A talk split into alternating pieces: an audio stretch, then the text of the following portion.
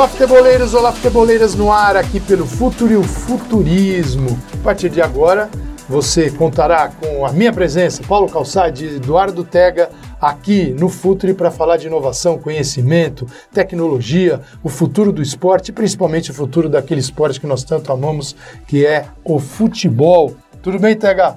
Tudo ótimo, Calçade. Que prazer, que privilégio dividir esse espaço com você para a gente falar de coisas tão inspiradoras como o futuro e o futuro do esporte. E a gente agradece do Dias esta oportunidade de compartilhar conhecimento e aprender sempre, né, Tega? Sem dúvida alguma, a equipe, o Edu Dias, o Emílio e toda a equipe e o timaço do Futuri fazem um trabalho incrível e a gente só tem a agradecer por esse espaço, essa parceria e a gente transformar o futurismo numa grande referência para quem quer discutir conhecimento, inovação aberta, criatividade e o futuro do futebol e do esporte. E essa é a nossa proposta, né, Tega? Quem nos ouve vai contar com isso, né? São as nossas visitas, as nossas entrevistas, o conhecimento que a gente busca de tentar trazer um pouco mais, avançar na questão do esporte, além da emoção dentro de campo, a gente quer conhecimento fora dele. Essa é a nossa proposta básica aqui no futurismo. Sem dúvida, né, Calçade, eu acho que a inovação aliada a, ao poder transformador do futebol, né, ela, é, principalmente a inovação, ela não vai aguardar a, a, o formato atual do futebol, a forma como se faz futebol, os clubes, as entidades esportivas, né? É, eu digo sempre o torcedor do Paulista de Jundiaí da minha cidade, do Novo Horizontino, do Noroeste de Bauru, é, do Mirassol, todos têm Netflix no celular, tem Uber, compram digitalmente, pagam contas digitalmente, estão conectados no século 21. O clube deles e o ecossistema que eles estão inseridos ainda não chegou a esse século. E acho que essa é a grande oportunidade para a gente explorar a chegada de um futuro que chega muito rápido. O ritmo de, da, da transformação, das mudanças é avassalador. E como a gente não tem medo no futuro, né, Tega? Porque esse é o primeiro passo, não adianta ter medo, né? Temer o futuro. É, é melhor entendê-lo do que temê-lo. E a gente vai para a nossa primeira entrevista, e você, e é bom ficar claro para quem nos acompanha, eu e o Tega estaremos juntos, podemos estar também individualmente fazendo as entrevistas, Perfeito. mas estaremos sempre aqui é, conversando e detalhando aquilo que foi falado, buscado por nós para levar a você. Então hoje, no nosso primeiro encontro, na verdade é o um encontro do Tega, do Edu Dias, com o Peter Rodrigues, diretor de parcerias de esportes do Twitter para a América Latina, foi, acho que a grande entrevista para a gente é, dar esse pontapé inicial e, e ficar muito feliz em, em, discutir com um cracaço sobre tudo que a gente vai ouvir logo mais. E se você está surpreso, pô, os caras vão falar de futebol, tecnologia, vão falar do Twitter, sim. Começamos com é, o Twitter, que é gigantesco na atração do conhecimento, na divulgação do conhecimento. Então você pode utilizá-lo da melhor maneira possível ou não. Aí depende de cada um, né, Tega? Perfeito. O nosso é buscando a evolução do jogo, do futebol, do conhecimento, e é isso que a gente vai mostrar a partir de agora na tua entrevista. Perfeito. E é isso que a gente vai se conectar com tanta gente que espera a mesma coisa do futuro do jogo, futuro do futebol. E ouvir o Peter vai ser um, um deleite para a gente poder entender um pouco como vai ser esse futuro, Calçade. Então vamos lá, vamos ouvir o Peter. Bom, eu e o Tex estamos aqui no Twitter. Obrigado pela recepção, Peter. Demais tê-lo no primeiro episódio do Futurismo. Nós que somos twitteiros estamos em casa, nos sentindo em casa aqui. Obrigado pela recepção, Peter. Obrigado a vocês por terem vindo aqui na, na nossa casa. É um prazer. Eu já falei para vocês, sou um entusiasta é, do Futuri, de podcasts e desse tipo de discussão convergente entre esporte e tecnologia. Então, espero poder contribuir bastante no, no, nosso papo aqui. Peter, esporte e tecnologia, mais especificamente futebol e tecnologia, qual é o mar de oportunidades que se apresenta na nossa frente Cara, eu acho que tem muitas frentes, né? A gente tem falado muito e tem visto muita discussão sobre o streaming, por exemplo, mas eu acho que a gente consegue abrir até um pouco mais essa discussão quando a gente começa a pensar é, na tecnologia aplicada ao desenvolvimento do esporte, na tecnologia aplicada à performance dos jogadores, na tecnologia aplicada às tecnologias de transmissão, por exemplo, né? Eu tava, eu tive um contato com uma pessoa de fora dos Estados Unidos, ele estava representando uma, uma startup finlandesa, se não me engano.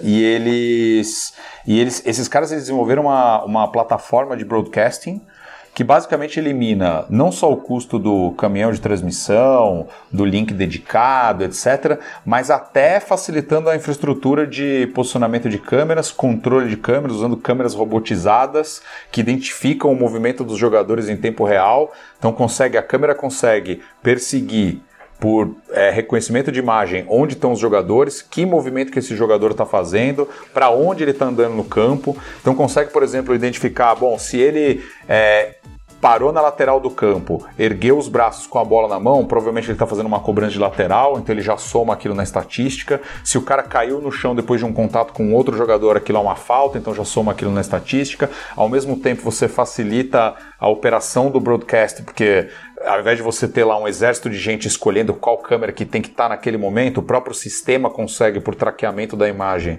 ver qual câmera que tem que ativar e aquela câmera se movimenta automaticamente. Obviamente também tem um controle manual e os caras faziam isso tudo remotamente, assim. Então o cara, por exemplo, da central de transmissão lá na Finlândia, ele conseguia controlar um broadcast que estava sendo gerado no Equador. Você imagina a quantidade de jogos que hoje não são transmitidos porque a tecnologia para você fazer broadcasting ela é super, super cara.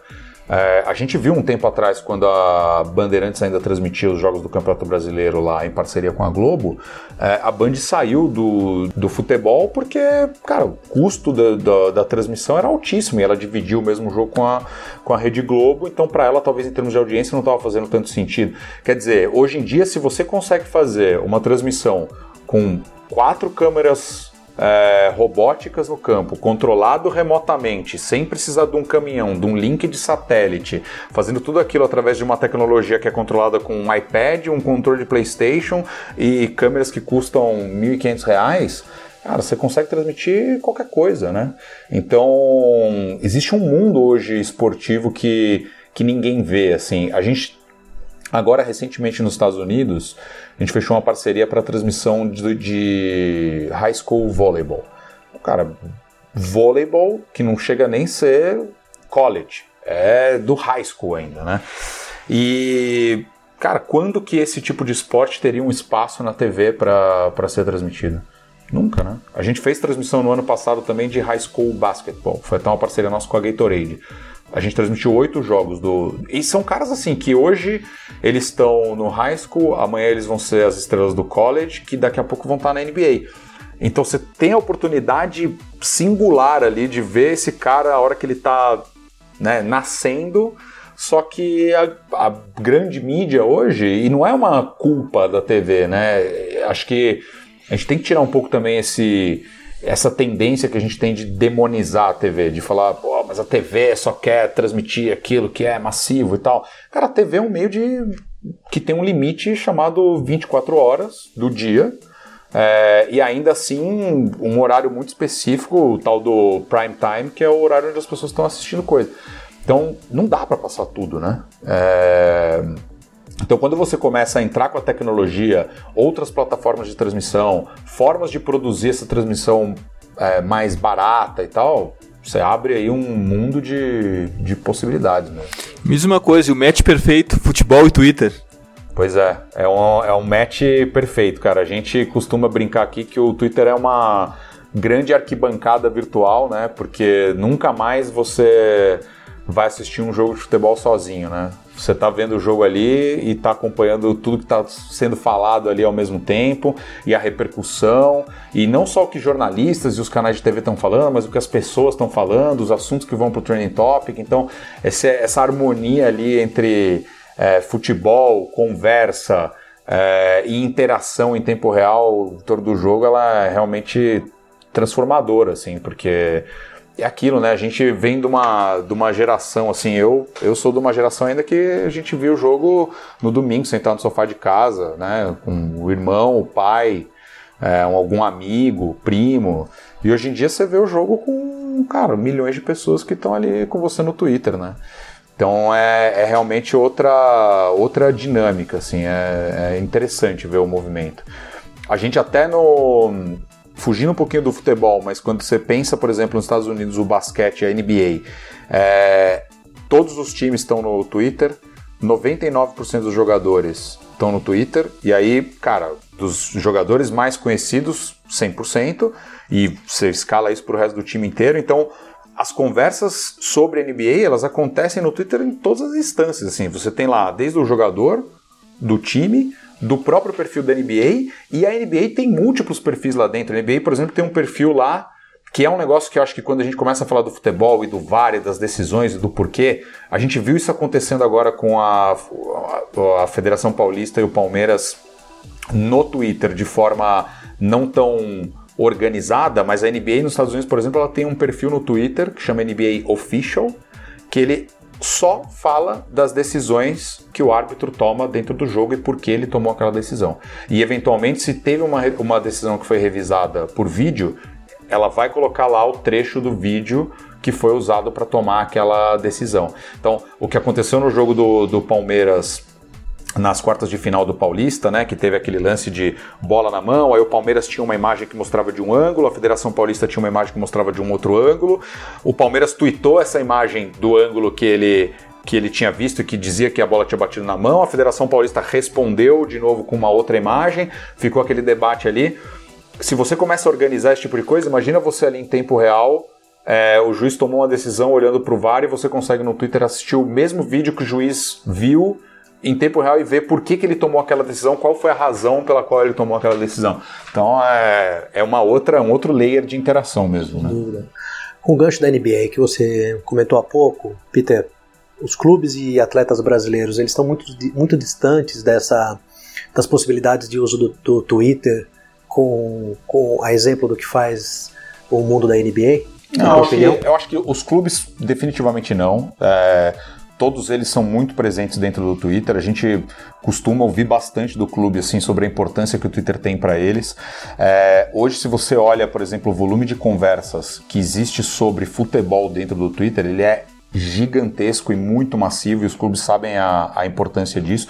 Quando você olha, por exemplo, o, a média mundial de um torcedor, de tweets de um torcedor sobre o seu time, e aí tô falando de qualquer coisa, do cara que torce para um time na Europa, ou do cara que torce para um time da NBA, ou de futebol americano, ela varia entre dois a três tweets que uma pessoa faz sobre o seu time em um determinado período de tempo.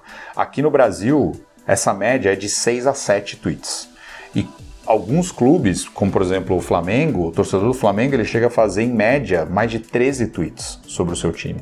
Então o clube sabe disso. É, o clube sabe que aquele é um canal é, fundamental para ele, talvez o canal principal para eles comunicar com a, com a torcida. Quando a gente vai para os jogadores, aí a conversa muda um pouquinho, porque na NBA os jogadores eles têm um conjunto de regras de como eles têm que se comunicar, obrigações que eles têm que cumprir. É, quantas vezes a gente já não ouviu aqui, tanto na NBA como na NFL, por exemplo, o jogador que foi multado porque ele não quis dar uma entrevista ou não quis participar de uma coletiva de imprensa? É, tem muito, assim, o tempo inteiro. É, tem casos emblemáticos, assim, de jogador da NFL, por exemplo, que foi para coletiva e ficou a coletiva inteira, cada pergunta que faziam para ele, ele falava assim: é, Eu só tô aqui porque eu não quero ser multado. É, mas existem regras, né? Aqui ainda falta um pouquinho de organização nesse sentido. Então tem jogadores que usam muito bem todas as plataformas e que tem muita assessoria para poder fazer isso e sabe muito bem como usar cada uma delas. Tem outros que vão usando porque são entusiastas e eles mesmos é, começam a usar e, e e tem as suas plataformas preferidas ali, e tem outros que simplesmente não estão porque, enfim, não, não, não, não entende ainda direito qual é, o, qual é o valor de estar. Então acho que ali a gente ainda tem um espaço, quando a gente fala de jogadores especificamente, até técnicos também, é, de realmente eles começarem a entender essa plataforma como um, um microfone que é o, o que de fato é, né? É, a plataforma como um microfone para que ele se comunique com, com a torcida, com as pessoas, por meio da sua própria voz, né? Independentemente de, de toda a cobertura esportiva que já existe e tal, mas como que esses caras conseguem estar lá e, e falar por si próprios, né? Enfim, ter a sua, o seu canal de comunicação direto ali. E hoje em dia não dá mais para separar um clube de futebol da geração de conteúdo, né, Peter? Geração de conteúdo hoje é a função de clube de futebol eu acho que mais que, do que o clube de futebol, né? O profissional que vive no futebol, ele precisa gerar o seu próprio conteúdo hoje em dia. Não tem é. mais essa separação, né? É, não, sem dúvida, cara. A gente trata aqui o clube de futebol do ponto de vista de produção de conteúdo, a gente trata o clube de futebol como a gente trata a Globo, a ESPN, o Esporte Interativo. O clube, ele de fato, ele é um grande produtor de conteúdo. É, grande parte das visualizações de conteúdo relacionados ao, ao futebol, ela vem dos canais proprietários dos, dos clubes. É, 99% das, das menções a futebol, ela está relacionada também a algum clube específico, ou seja, tem menções ao clube ali dentro dos próprios tweets. Então, de fato, assim, o clube ele é fundamental na hora de, de gerar e a gente vê, assim, principalmente acho que os clubes grandes começando a se estruturar bastante para isso, assim. Então todos eles tendo o seu canal próprio dentro do YouTube, produzindo até é, esses jogos, por exemplo, que às vezes não tem espaço na, nas, nos canais de TV, então o próprio clube produzindo suas transmissões de campeonatos de base, um tempo atrás até do campeonato é, feminino, que não, que não tinha transmissão é, de ninguém, enfim, o próprio clube ali tentando é, ser esse, esse, esse produtor, esse canalizador ali do, do conteúdo, porque de fato ele precisa fazer com que esse conteúdo chegue no, na audiência dele, que no final das contas é o torcedor, né? Então, e acho que o, o barateamento da tecnologia ajuda muito também. É, a gente sabe que dentro do clube, e, e principalmente aqui no Brasil, né, você, o departamento de mídias digitais do clube, conseguir é, convencer um diretor ou um presidente de que ele precisa ali de uma linha de investimento para produzir conteúdo não é algo fácil, mas não é nem um pouco fácil. Mas a partir do momento que também as tecnologias de produção de conteúdo elas começam a ficar mais baratas, isso é, se torna mais viável para o clube e automaticamente também à medida que o clube vai produzindo mais coisas e essas, e essas coisas vão trazendo mais resultados, os clubes também começam a enxergar aquilo como, bom, isso aqui é um, é um canal importante para mim, né? Perfeito.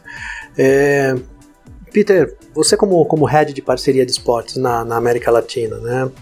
Conta pra gente um pouco sobre os formatos de parceria do Twitter, com as TVs, com as entidades esportivas, com as ligas, né? E quais, na sua opinião, são as mais promissoras? A gente, bom, a gente trabalha no Brasil na América Latina com toda a cadeia de produção de conteúdo e, e, e informação relacionada ao esporte. Então, isso inclui, como a gente estava falando, os clubes, os atletas, os jornalistas individualmente, os canais de TV fazem cobertura de, de esporte. Todos eles são parte importante dessa, dessa cadeia produtora de conteúdo no final.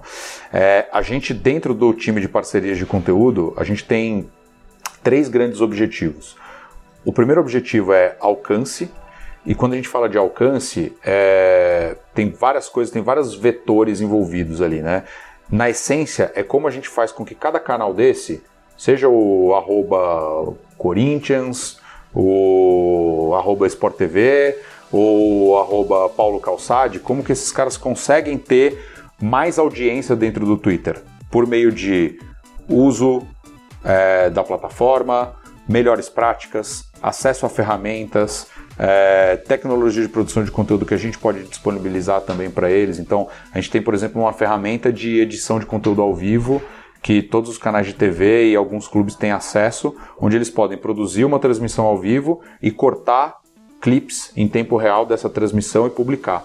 Então, todos os canais de TV aqui no Brasil usam essa ferramenta para poder, enquanto estão transmitindo um jogo, colocar os melhores momentos, os highlights desse jogo em tempo real. Tudo isso faz com que, primeiro, o, o, o canal de TV ou o produtor de conteúdo ele entregue para a audiência dele um conteúdo de melhor qualidade, mais veloz, que ele supra essa necessidade que existe da audiência dele, porque no final das contas o, o indivíduo que está lá dentro do Twitter acompanhando o futebol e ele quer ver o gol que acabou de sair no jogo do Grêmio Inter, ele vai consumir esse gol de algum jeito. Se a Globo não twittar esse gol, alguém vai twittar e ele vai consumir esse conteúdo lá com todas as limitações que esse, que esse conteúdo pode ter de, enfim, qualidade, acesso, etc. Mas é, ele, vai, ele vai encontrar uma forma de consumir esse conteúdo lá. Então, o nosso trabalho também é de ajudar e dar essas ferramentas para que esses produtores de conteúdo, esses parceiros nossos, eles consigam ter, ter maior alcance e conseguir suprir essa necessidade que existe dentro do, do mercado, do consumo de conteúdo esportivo. Então, o primeiro pilar ele é alcance, o segundo pilar ele é receita. Então, e, e quando a gente, a nossa área de parcerias, a gente trata esses produtores de conteúdo, esses publishers realmente como parceiros. A gente trabalha muito de mão dada, assim, é, com a Globo, com a ESPN, com o Corinthians, com o Palmeiras, com o Flamengo, etc., porque realmente é uma relação de parceria. E uma das, das vertentes de parceria é realmente ajudar esses caras a trazer uma receita nova para o negócio deles, né? É, é indiscutível, obviamente, a capacidade de monetização que um canal de TV tem nas suas mídias proprietárias, seja ela a TV, seja ela os seus sites e, e afins, mas a partir do momento que a gente consegue também além de trazer audiência para esse conteúdo, rentabilizar esse conteúdo na plataforma, esse negócio passa a ser muito mais interessante para eles também. E como é que você vê esse fenômeno do engajamento e da monetização do clube de futebol no Brasil? É, o engajamento assim é algo natural, inerente, né? Vai acontecendo à medida que, que a audiência é, se acostuma e começa a consumir esse, esse conteúdo.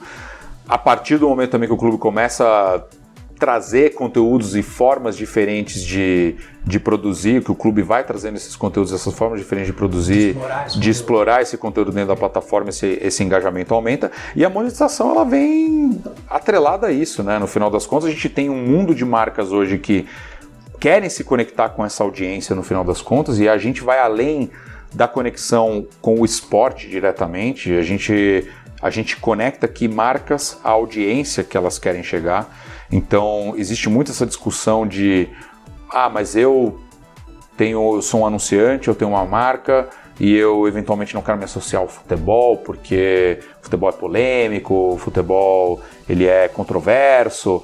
Agora, a gente não está falando aqui sobre associação com o esporte especificamente, mas sim com o público que consome esse esporte, né? Então, por que, que um banco, por exemplo, ele patrocina é, a camisa de um time é, aqui no Brasil? Quem que ele quer chegar, né? É, por que, que ele está lá? Ele, ele quer chegar numa audiência, né? Independentemente do envolvimento dele com o futebol especificamente, que pode ser maior ou menor, mas ele quer chegar numa audiência. Então, quando a gente trabalha com os clubes nesse engajamento, nessa produção de conteúdo e nessa conexão com a monetização, é essa ponte que a gente está construindo, a ponte entre a marca e a audiência que ela quer alcançar.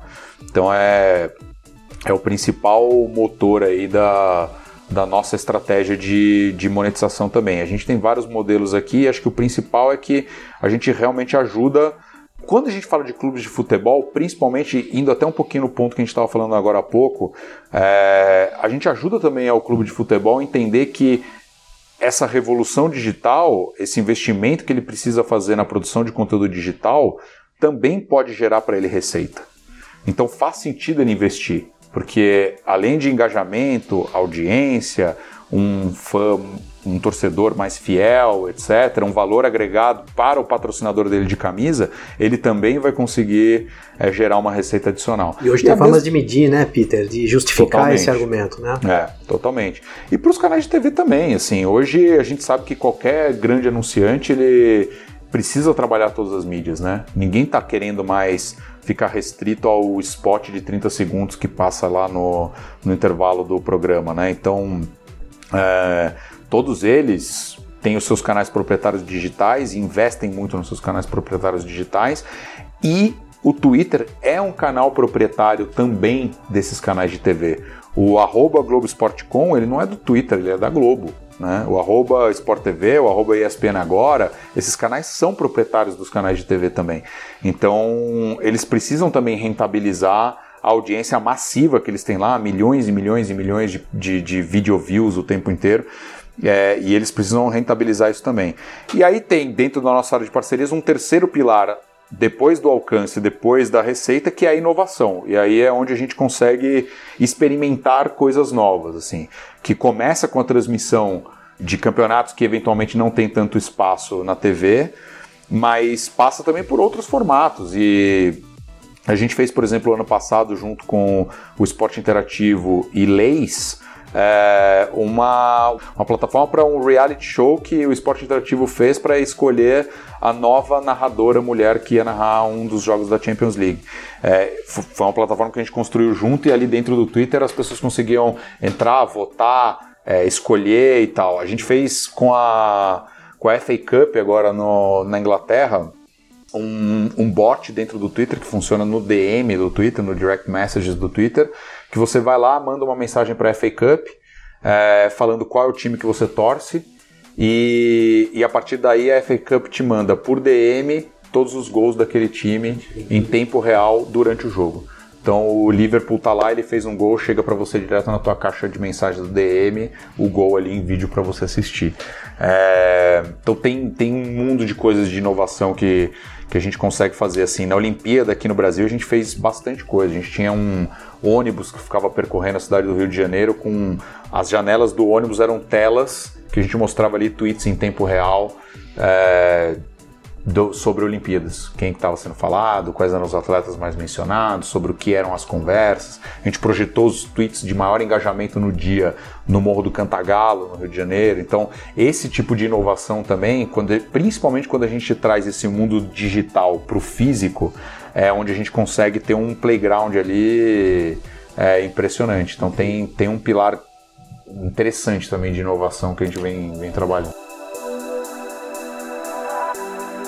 Tá aí a primeira parte da entrevista com o Peter no Twitter. A gente está percebendo que a capacidade é ilimitada em todas as frentes. A gente pode falar ao mesmo tempo de uma transmissão de futebol e de conteúdo que será oferecido para análise do que aconteceu dentro de campo.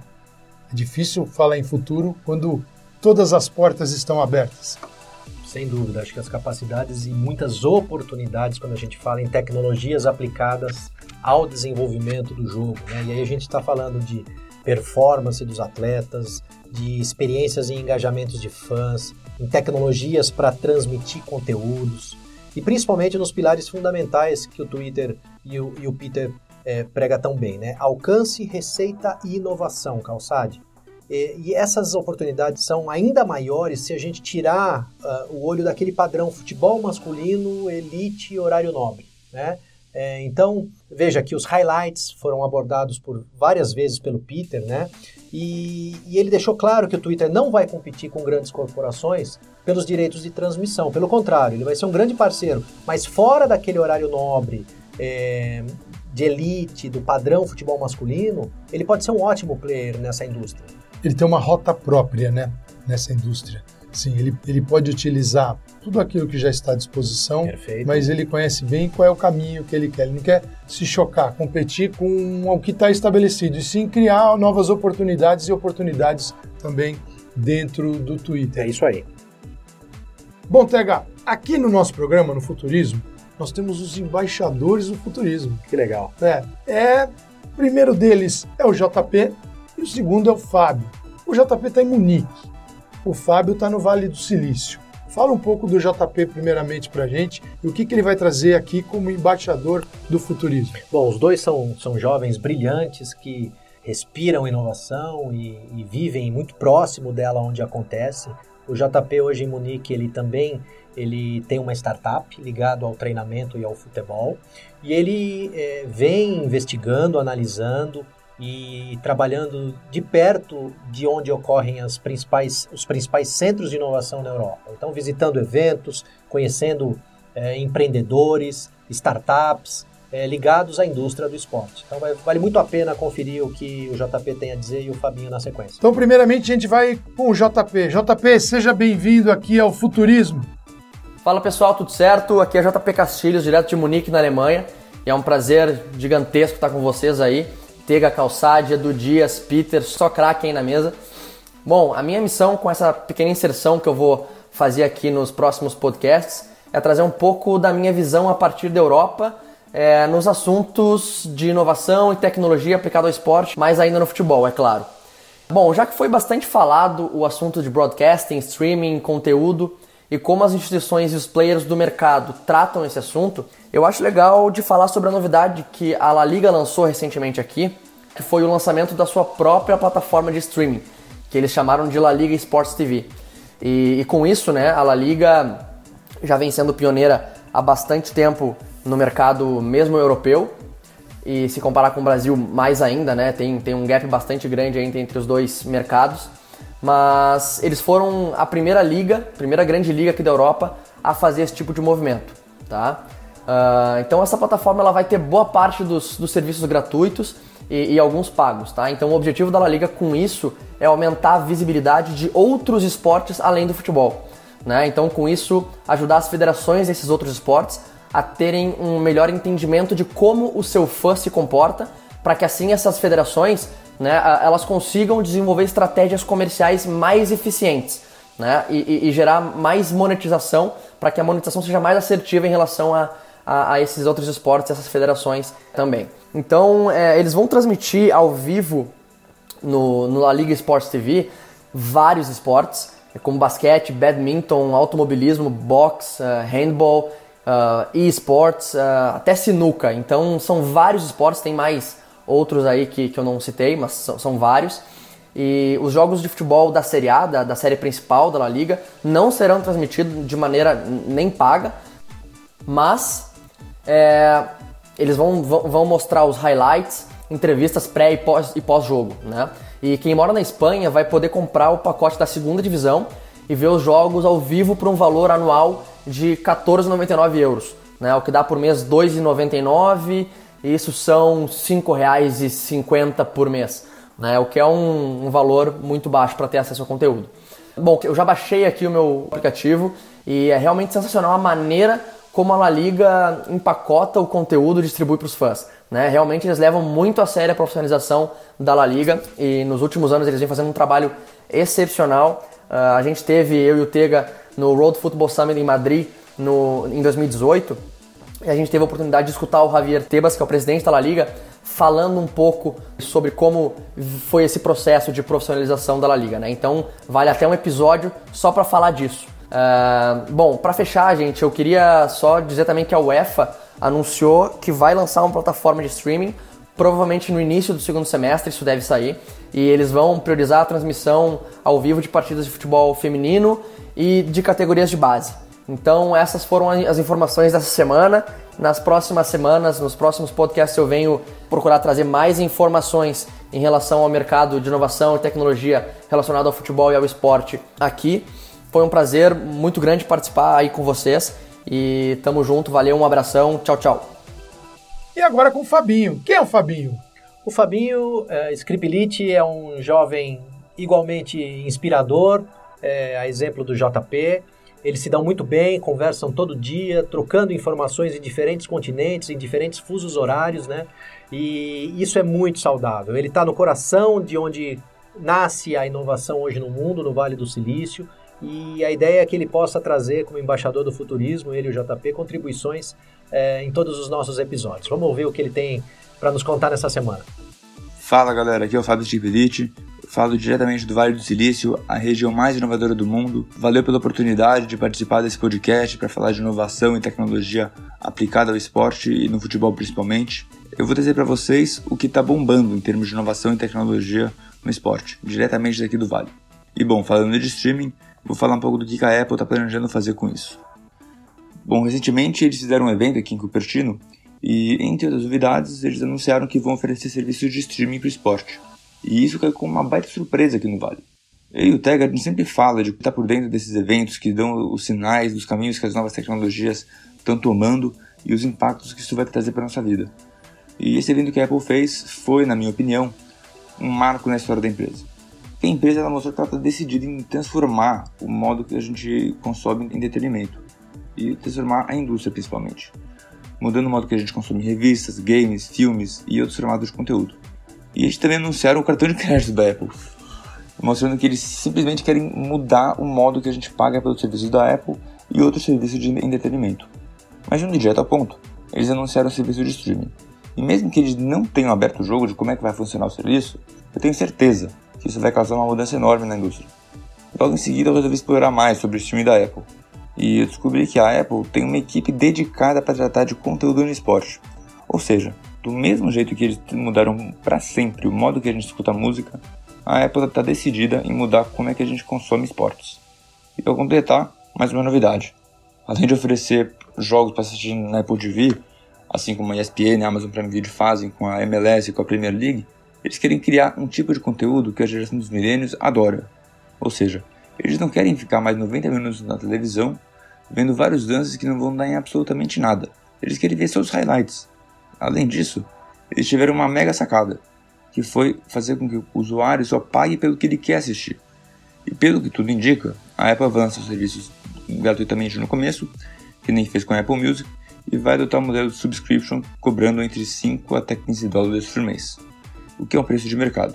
Bom, galera, vou ficando por aqui. Mais uma vez é um prazer poder falar com vocês e poder fazer parte desse podcast. Até a próxima, abração.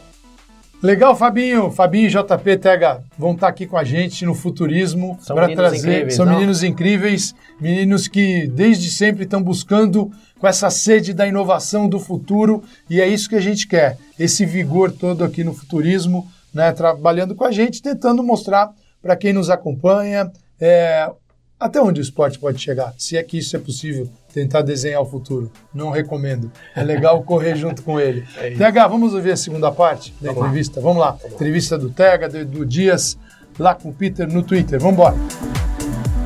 Peter, futebol feminino no Twitter via streaming. Atende esses três pilares? Atende, sem dúvida nenhuma. É, a gente sabe que, primeiro, do ponto de vista de audiência, a gente tinha vou, vou dar um passo atrás. No Twitter a gente, e, e, enfim, no podcast ninguém, ninguém consegue ver isso, mas vocês entraram aqui no escritório, vocês viram que a gente tem hashtag comece pelas pessoas espalhado em alguns lugares do, do escritório. Realmente a gente leva muito a sério isso. É, e a nossa estratégia é realmente começar pelas pessoas que estão dentro da plataforma, para daí a gente conseguir construir negócios, seja para os nossos anunciantes, seja com os nossos parceiros de conteúdo. Começando pelas pessoas, a gente viu crescente interesse sobre o futebol feminino. O ano passado a gente transmitiu o quadrangular final da Copa América Feminina, da seleção brasileira, e a gente teve ali em média mais de 400 mil pessoas assistindo cada jogo.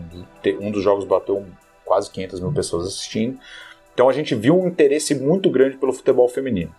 Obviamente, dentro do Campeonato Brasileiro Feminino, é, a gente tem times também de grandiosa expressão e popularidade é, no Brasil, no mundo do futebol e dentro do Twitter também. Eu comentei agora há pouco que o torcedor do Flamengo, por exemplo, é um dos mais engajados na, é, na plataforma. O segundo mais engajado é o torcedor do Corinthians. Flamengo e Corinthians estão no Campeonato Brasileiro da Série A do feminino. Então a gente alia o interesse das pessoas no futebol feminino. Times de grande torcida, grande expressão, e aí, obviamente, tem Corinthians, tem Flamengo, tem Inter, tem Santos, tem Vitória, tem os outros times que não são tão conhecidos, mas que têm parcerias com times também de camisa, o Havaí, o Atlético Paranaense, enfim, um, uma força do futebol feminino está crescendo num ano de Copa do Mundo Feminino, com um esporte que ele é negligenciado muitas vezes pelas pessoas, mas que ele tem uma qualidade altíssima. Assim, o primeiro jogo que a gente transmitiu, Corinthians e Ponte Preta, foi um jogo de cinco gols. É, gols espetaculares, assim, gol da, da, da Giovana, atacante do Corinthians, fazendo, dando um chapéu na goleira, sabe? Da outra driblando meia área para fazer o gol. Enfim, a gente tem visto, cara, grandes jogadores vindo jogar, vindo jogar no Brasil, né? O São Paulo contratou a Cristiane agora. É, enfim, é, jogadora de história, assim, provavelmente uma das maiores expoentes do futebol feminino brasileiro ali junto com a Marta. É, o Corinthians tem um time muito bom, o Flamengo tem um time muito bom que está 100% no campeonato, ganhou todos os jogos. Santos tem um time fortíssimo, as Sereias da Vila. Então, é um esporte que tem é, interesse das pessoas, qualidade. A CBF estruturou esse campeonato muito bem para esse ano, inicialmente sem ter um, um apoio. Então, o ano passado o campeonato, se não me engano, foi patrocinado pela Caixa. É, esse patrocínio não foi renovado esse ano e a CBF resolveu ainda assim estruturar o campeonato, estruturar um, uma plataforma de transmissão, buscar parceiros para essas transmissões. Foi aí que a gente é, começou a trabalhar com eles. Então, do ponto de vista de alcance é, e, e, de entrega para a audiência fanática para o futebol dentro do Twitter, é de verdade um produto incrível. E do ponto de vista de receita, quando a gente fala de monetização, também. É, a gente tem visto mais e mais marcas interessadas nisso. Eu acabei de citar aqui um exemplo da Lays, a batata frita com a campanha que eles fizeram para narrador o ano passado. A Nike está com uma campanha na rua agora, também falando da força feminina dentro do esporte. É, Adidas, essa parceria que a gente fez com o High School Volleyball nos Estados Unidos, ela tem é, o patrocínio da Adidas lá fora. É, e a gente tem muitas, tem tido muitas conversas com as marcas já interessadas nessa, nessa parceria com o futebol feminino. E de verdade, a gente acredita que a gente não só está trazendo um conteúdo de alta qualidade para os fãs de futebol, mas a gente está de verdade ajudando o desenvolvimento do futebol feminino no Brasil. Peter, Premier tem uma plataforma agora. Quem quer assinar o pay-per-view do Campeonato Brasileiro só no streaming consegue fazer isso. Dazon chegando, YouTube. O mercado de streaming chegou, tá aqui, é só ligar o celular, o que for e tá passando o streaming. Twitter está se posicionando como uma empresa de transmissão de esporte via streaming também. É isso também, o Twitter? É, não, não é isso. É, na linha do que eu estava falando antes, a gente sempre parte do ponto de vista das pessoas e do que essas pessoas estão procurando na nossa plataforma. Nesse sentido, a gente não traz uma transmissão para dentro da plataforma porque a gente quer transmitir coisas.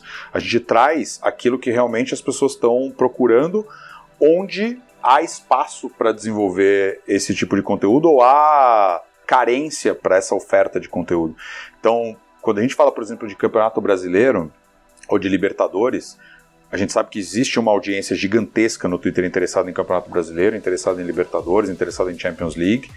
E a gente sabe que existem canais que trabalham esses direitos e esses conteúdos, e esses canais estão no Twitter, entregando conteúdo para essas pessoas também é, através da nossa plataforma, que, como eu disse, é a plataforma também desses canais, é a plataforma proprietária desses canais. Então, a gente sim investe em transmissões ao vivo é, quando a gente enxerga a oportunidade correta e a carência para esse tipo de conteúdo. Acho que é o caso clássico do, do NBB, do Campeonato Brasileiro, feminino, outras coisas que eventualmente a gente pode trazer ao longo do ano. Mas quando a gente fala de outros direitos, a gente não quer concorrer com a, com a Globo, com a Fox, ou com, enfim, o Esporte Interativo, o Turner, etc. A gente é parceiro dessas empresas e a gente acredita que a gente pode, usando a nossa plataforma, dar para eles também ferramentas para que a nossa plataforma seja também um canal é, deles ali, né? Então, hoje, assim, se você olhar todos os canais de TV, todos eles fazem muita transmissão ao vivo já dentro do Twitter, né? Seja de programas de mesa redonda, discussão e tal, até eventualmente transmissões esportivas, transmissão de jogos mesmo. Então, a live do Futuri, que vai, vai começar a rolar agora, né? Então, assim, tem muita coisa já. A ESPN, a ESPN faz uma. Ela começou fazendo no Twitter um tempo atrás uma transmissão de um programa chamado Vestiário ESPN, que é aquela cobertura ali de zona mista e, e vestiário e coletiva de imprensa pós-rodada pós tal. Super sucesso. Quando rolou o acidente no CT do Flamengo, até pela diversidade de informações que estavam surgindo ali e, e notícias que apareciam difusas sobre o que tinha acontecido lá, a ESPN ela foi dos, um dos primeiros veículos a, a, a, chegar ali no CT e fazer a cobertura em tempo real do que estava acontecendo. E ela decidiu abrir o sinal dela dentro do Twitter e transmitir ali quase 24 horas do, do canal dela, que de novo é um canal fechado, né? Que só quem tem acesso é assinante e tal, mas pelo compromisso da ESPN com a informação, ela abriu o canal e começou a transmitir é, no Twitter ali a, a, informação em tempo real. Então, a gente é parceiro desses canais de TV também é, nesse sentido. Então, a gente. A Dazone, por exemplo, que você citou, é uma grande parceira do Twitter é, em outros mercados. Ainda não tanto aqui no Brasil, embora a gente já tenha começado algumas conversas com eles também, mas é uma grande parceira nossa em outros mercados. Esse é o nosso papel aqui. O nosso papel é levar para essa nossa audiência engajada e fanática por esporte o conteúdo, seja ele da forma que for.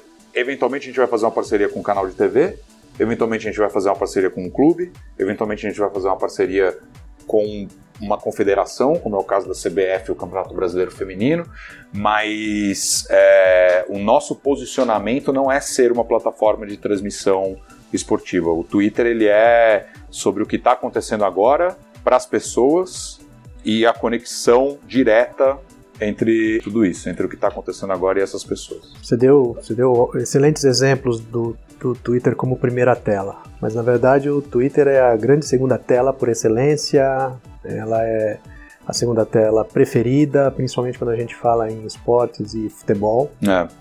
É, oferece às emissoras e às marcas uma relação ímpar, né, uma extensão do seu conteúdo, da experiência e principalmente uma relação é, direta, né, a possibilidade de interação com o consumidor para essas mesmas marcas e para as emissoras. Né? E esportes e Twitter é, sempre se relacionaram de uma maneira muito próxima. A opinião na hora do gol, os lances polêmicos, a expulsão, é, a vitória, a derrota, né? transformou a forma de ver e de enxergar o jogo. O Twitter tem planos de ir além dessa relação? Não, sem dúvida. É, eu concordo com você que o Twitter ele é a segunda tela por excelência. É, a gente sabe disso. Hoje, por exemplo, quando a gente fala do Campeonato Brasileiro masculino, ele é o segundo campeonato nacional mais tweetado do mundo. O primeiro é a Premier League, o segundo é o Campeonato Brasileiro. É, a gente fez, durante a Copa do Mundo ano passado, umas, é, o que a gente chama aqui de event page, páginas de evento, aonde você tinha uma experiência que organizava toda a informação em torno de cada jogo da Copa do Mundo. Quando você clicava ali, você tinha uma foto no topo, você tinha uma foto do jogo em tempo real, você tinha o placar do jogo em tempo real, com quanto tempo que estava é, rolando de bola, e os tweets ali de especialistas de todo mundo e os selecionados pelo nosso time de curadoria também. A experiência exata que a gente teve na Copa do Mundo, a gente teve para o Campeonato Brasileiro. E a gente está fazendo algo similar também agora para o Campeonato Brasileiro Feminino. Então, com a diferença de que, além dos tweets todos é, de especialistas e da audiência é, organizados em um só lugar, você também tem, ou seja, a segunda tela, você também tem a primeira tela que é a transmissão. Então, no topo, ao invés de você ter uma foto ali que está ilustrando aquele momento do jogo, você tem a transmissão ao vivo e embaixo disso você tem toda a conversa que está rolando ali e essa organização da, da segunda tela através de tweets. Quando a gente trouxe pela primeira vez transmissão ao vivo é, esportiva para o Twitter, que foi com a NFL em 2016, a ideia foi essa. A ideia não era trazer uma transmissão é, esportiva, porque a gente acreditava que a gente tinha que desenvolver uma plataforma de transmissão dentro do Twitter. A ideia foi realmente juntar esse potencial da segunda tela, que já existe, que já existia ali com as conversas de NFL só, facilitando no final das contas para a audiência a possibilidade de interagir com aquele conteúdo. Então, quando a gente toca de novo no ponto de parcerias ali, tendo em vista que o transmissor ele pode ser a CBF, como é o caso do Brasileiro Feminino, mas ele pode ser também a Globo. É, no final das contas, a gente está juntando essas duas coisas, né? A gente tem a primeira tela ali, com a experiência ali junto, e a conversa toda de segunda tela acontecendo ao mesmo tempo numa interface única. Peter, a Apple está lançando um serviço de assinatura. A Apple está entrando no esportes e o serviço de assinatura de notícias de esportes focado em highlights. A NBA tem uma watch party no Facebook que é highlights dos jogos de basquete tudo isso é Twitter, né? Porque afinal de contas, o Twitter que entrega esses highlights, highlights pra gente diariamente. A tendência de uma nova geração que não aguenta ficar 90 minutos assistindo um jogo, muitas vezes um jogo enfadonho, é a busca pelos highlights. E o Twitter está pronto para atender essa, essa geração que quer highlights dos esportes? Acho que tem, tem um pouco tem um pouco isso, é, essa, essa coisa geracional de, de, né, do, do, do, moleque, do garoto, da garota que pô, não tá afim de ficar lá vendo 90 minutos de um jogo ou duas horas e meia de um jogo de basquete, etc. Mas eu acho que também tem aí uma, uma outra questão que é a quantidade de coisas acontecendo ao mesmo tempo, principalmente quando a gente fala de, de esporte. É, NBA, por exemplo, eu sou um grande fã, citei várias vezes NBA aqui porque eu sou um grande fã de NBA. É, ontem à noite tinha, eu tenho, eu assino NBA League Pass e tal, tenho lá no, eu tenho um Apple TV na minha casa, vejo lá no aplicativo da NBA. Ontem tinha oito jogos rolando ao mesmo tempo. Eu torço pro Lakers, o Lakers não tava jogando. Então, ali, se tá jogando o Lakers é fácil, né? Porque aí é o, vou ver o jogo do Lakers. É, e aí provavelmente eu vou ver o jogo do Lakers e vou acompanhar highlights dos outros todos, né? Porque eu tô vendo o jogo do Lakers afinal. É, como o Lakers não estava jogando, ali tinham vários jogos para ver. Eu resolvi assistir o jogo do Miami Heat porque tem uma disputa ali do Miami Heat com Orlando para ver quem vai para os playoffs, tá um em oitavo, outro em nono, e os dois estavam jogando exatamente ao mesmo tempo. Mas assim, eu tava zapeando entre o Miami Heat e o do Orlando. Chegou uma hora que eu falei, putz, porque também o, o streaming tem, tem essa coisa, né? Tem o loading, tem a velocidade de internet, tem a qualidade, é o aplicativo, então também não dá para você zapear igual você sai de um canal para o outro canal, assim, velocidade instantânea. Então chegou uma hora que eu falei, quer saber, eu vou acompanhar o jogo do Heat, tava um jogo melhor ali com o Boston, o, o Heat estava quase alcançando, o Orlando estava jogando com o Toronto, chegou a estar na frente, mas aí depois estava tomando uma sapatada do Toronto, eu falei, bom, vou assistir o jogo do Heat. E depois o do, do Orlando eu fiquei acompanhando no Twitter os highlights em tempo real. Então acho que tem um pouco disso tudo, assim, acho que tem um pouco que você falou, de, de gente que não quer ver o jogo inteiro ali e tal, mas eu acho também que tem esses outros aspectos, quantidade de coisa acontecendo ao mesmo tempo, você estando na rua, então pô, você tá na rua, eu sou o cara que eu tô na rua, se o meu time tá jogando, eu vou botar no celular o jogo, eu vou ver o streaming do jogo. Mas eu super entendo o cara que tá na rua e fala, putz, não dá para ficar vendo o streaming do jogo aqui, eu deixa eu ver o highlight, entendeu? Então acho que tem um pouco, acho que é uma transformação no consumo de conteúdo mesmo, assim. Você falou da Apple, assim, a Apple, acho que além do, dos highlights, esse keynote da Apple da semana passada, ele foi aquele keynote que a Apple tem uns keynotes assim que talvez as pessoas tem alguns que as pessoas não prestam muita atenção, porque ele não tem o lançamento do novo iPhone e tal. Mas esse keynote da Apple da semana passada, ele é um keynote que transformou muita coisa ali em termos de modelo de negócio tanto no cartão de crédito que eles lançaram, que é disruptivo, assim, para dizer o mínimo, até esse modelo de distribuição de conteúdo. Porque hoje, cara, você tem, posso falar por mim, pago uma assinatura do Premiere, pago o League Pass, eu pago Netflix, eu pago Amazon Prime. Cara, pago net. Exatamente. Então, assim, chega uma hora que você tem. Cara, quantas contas chegando na tua casa? Ainda bem que não é mais boleto, né? Porque naquela época que era boleto, então você imagina, cara, você tem que chamar um com contas a pagar na tua casa, né? Aí vai tudo no débito automático, você já não sabe nem o que, que tá vindo, vai no cartão direto, não sei o quê, mas assim, o, o, o, essa proposta da Apple de concentrar esses serviços todos dentro de uma assinatura única, ela é interessante, porque pode ser o que muita gente está buscando. Pô, tá bom, eu pago 19 de Netflix, é, ou 20, sei lá, nem lembro quanto custa, mas pago 20 de Netflix, eu vou pagar 50 para Apple, é bem mais caro, mas eu vou ter tudo pode fazer sentido, entendeu? A discussão de preço é uma outra, assim, a gente não sabe, por exemplo, a Dazone é, vai entrar no Brasil, quanto que vai custar. A gente sabe quanto custa o Premiere, né? Que é um preço alto, altinho, né?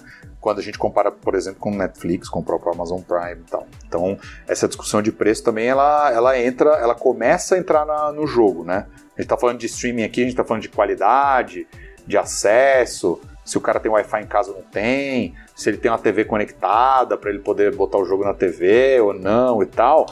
Ainda já existe a discussão quando a gente está falando de streaming gratuito. No Twitter, no Facebook, no YouTube. É, quando a gente começa a falar de streaming pago, assinatura, aí vai ter um outro, um outro elemento na mesa ainda que é o valor disso e todas as assinaturas concomitantes e concorrentes que uma pessoa paga, né? Porque no final das contas é bastante. Queria fechar com uma última pergunta, que é um verdadeiro exercício de futurismo, né? Do nosso futurismo. É, qual o teu olhar hoje para a indústria do esporte nesse momento do país? E nos ajude a fazer um exercício de futurologia. Como é que você enxerga a indústria do esporte, em especial o futebol, nos próximos 15 anos? É, esse é um exercício interessante. É, eu acho que não vou entrar muito no momento do país para não para não cair num, num, exercício político aqui que acho que não é não é muito o caso. Mas mas eu acho que a gente precisa começar a olhar para o esporte obviamente, como um motor do desenvolvimento social do país também. Acho que a gente olha pouco para isso. Me preocupa quando eu vejo governos e instituições é, tirando um pouco a importância do esporte no dia a dia e no desenvolvimento da sociedade do país como um todo. Então eu acho que, que a gente precisa começar a olhar um pouco mais para isso. É, a gente precisa também cobrar de quem deve ser cobrado. Então os clubes eles precisam ter responsabilidade, é, precisam ter responsabilidade estrutural, né? precisam garantir que é, os atletas que estão lá, que as pessoas que trabalham lá tenham a estrutura correta, que eles tenham condições de trabalho, que eles recebam salário, que esses clubes paguem impostos, é, porque tudo isso vai, mas ele volta. Então, eu acho que a gente aqui ainda trata o futebol profissional em algumas instâncias de uma forma um pouco amadora. Eu acho que quando a gente fala de transmissão e acesso produto futebol, é, o trabalho que, por exemplo, a Globo faz com o futebol ele é magnífico. Ele transforma o futebol brasileiro num produto realmente bom.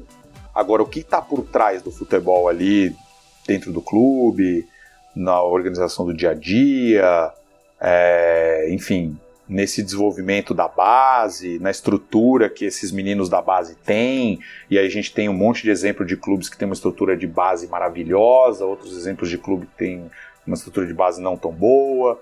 Então, por quê, né? Por que, que isso não tem, não tem uma política clara, não tem uma cobrança mais efetiva, não tem uma cobrança mais eficiente? Então, eu acho que ainda a gente precisa começar a pensar o futebol de, de uma forma um pouco mais alinhada, estruturada entre todas as esferas, no final das contas, política, social, é, negócio, dinheiro. Tem muita, muita coisa ainda para para se trabalhar e se desenvolver nisso. Pensando para os próximos 15 anos, acho que tem muita mudança ainda para acontecer. Acho que a única certeza é a mudança. Eu acho que a única certeza, sem dúvida nenhuma, é a mudança. A gente sabe que a própria mudança, por exemplo, na estrutura de, de broadcasters, ela traz também um pouco de, de desafios novos também para os clubes, né? A partir do momento que você tem é, outros players entrando nesse universo, então você tem uma Antes você tinha a Globo, agora você tem a Globo e a Turner, amanhã você pode ter a Globo, a Turner e uma plataforma de streaming digital, e aí como é que, qual que é essa receita, qual que é esse tamanho de dinheiro, como é que o clube se organiza com relação a isso também, porque a gente sabe que os clubes também vivem muito na em função também do que é pago é, de direitos esportivos, então acho que esse também é um outro elemento interessante, como é que o clube começa a se estruturar é, com outras receitas que vão além da transmissão somente. Então acho que tem, tem bastante, bastante coisa para mudar, para se transformar nos, nos próximos anos, sem dúvida nenhuma. Demais, muito obrigado, Peter. Demais estar aqui contigo, falando sobre Twitter, falando sobre futebol. Obrigado vocês. Me convidem para todos, sempre que vocês quiserem, cara. É um prazerzaço participar, adorei. Legal, TH. Que, que primeiro episódio aqui do Futurismo. Legal demais. Eu acho que a gente já mostra para quem vai nos acompanhar também as frentes.